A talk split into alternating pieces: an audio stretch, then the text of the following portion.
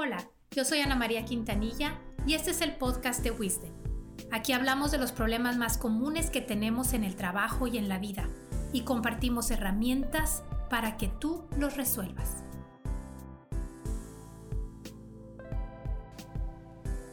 Por muchos años se ha hablado de un techo de cristal.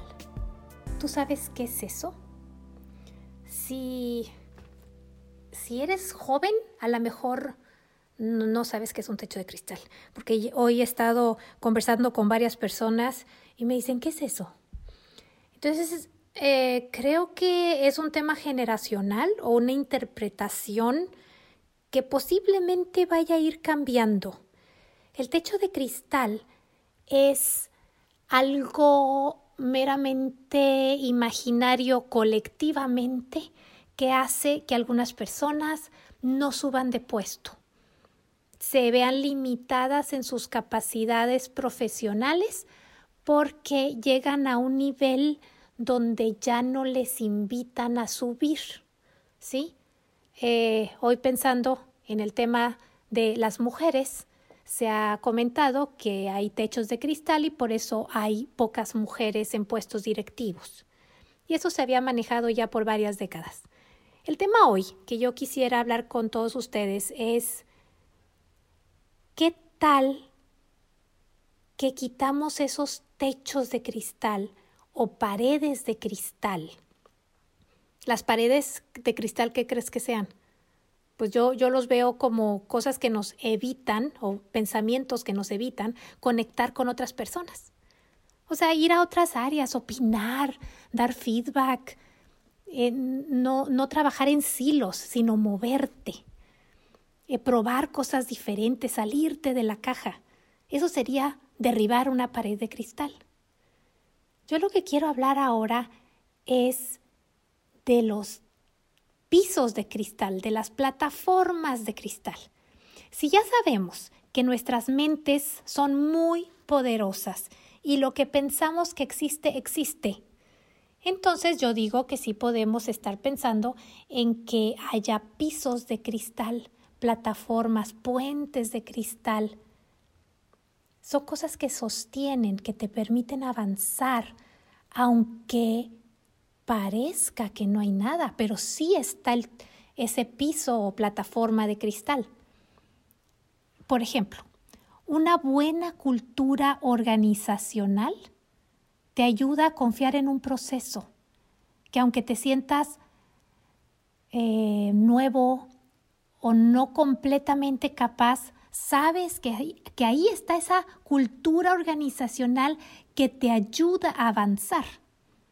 Otro tipo de plataforma de cristal puede ser el espíritu del equipo, que te, que te ayuda. Son características que, que hacen que confíes. O también la suma de talentos en la organización. Ves que hay gente que sabe que puedes hacer equipo, que puedes sumar capacidades. Eso sería una excelente plataforma de cristal. Hasta el liderazgo, el, liderazgo de servicio, el liderazgo consciente, humilde, que está para ayudar a los demás. Eso puede ser plataforma para muchas otras personas. Si tú tienes un puesto o una posición de liderazgo, tú puedes ser esa plataforma para muchas otras personas. ¿Cuál es tu plataforma que a ti te ayuda, que te permite caminar, que te permite llegar más alto, creer en ti? Pues yo creo que pudiéramos enumerar algunas, empezando por la fe, la fe en uno mismo, la fe en que las cosas pueden ser mejor, ese tipo de esperanza, de visión. ¿Dónde te ves? ¿Qué sueñas? Nuestros sueños nos llevan, nos elevan, nos permiten avanzar. Estamos hablando de inteligencia emocional aplicada en el desarrollo de uno mismo. ¿Qué, cómo, ¿Cómo puedes probarte a ti mismo?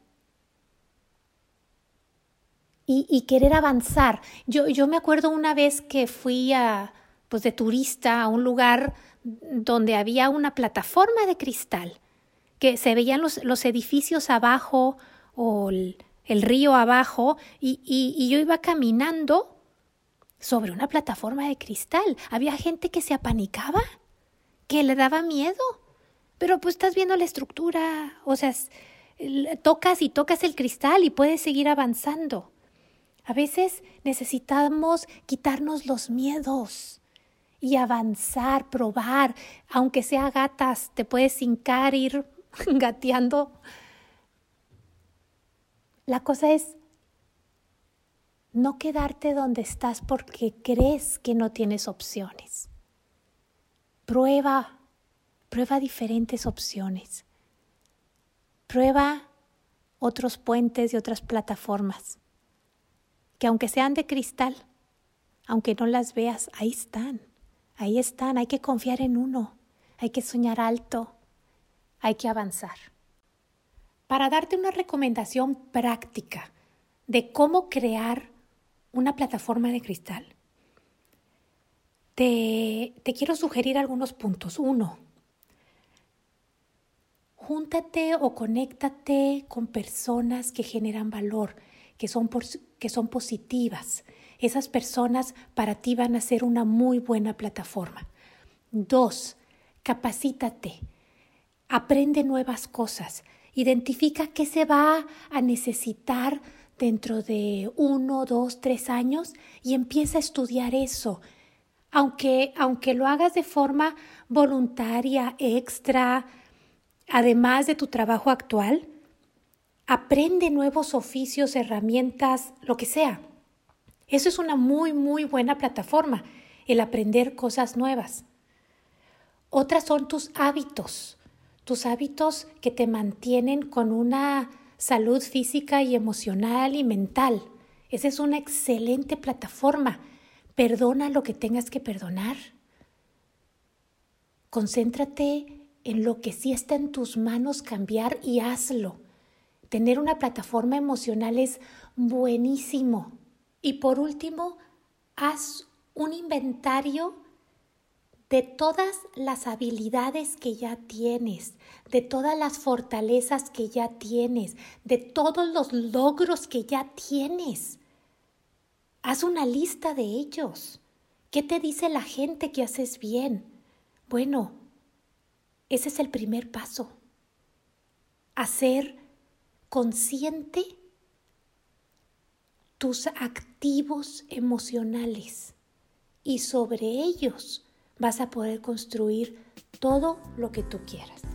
Mucho éxito, nos vemos más adelante. Suerte.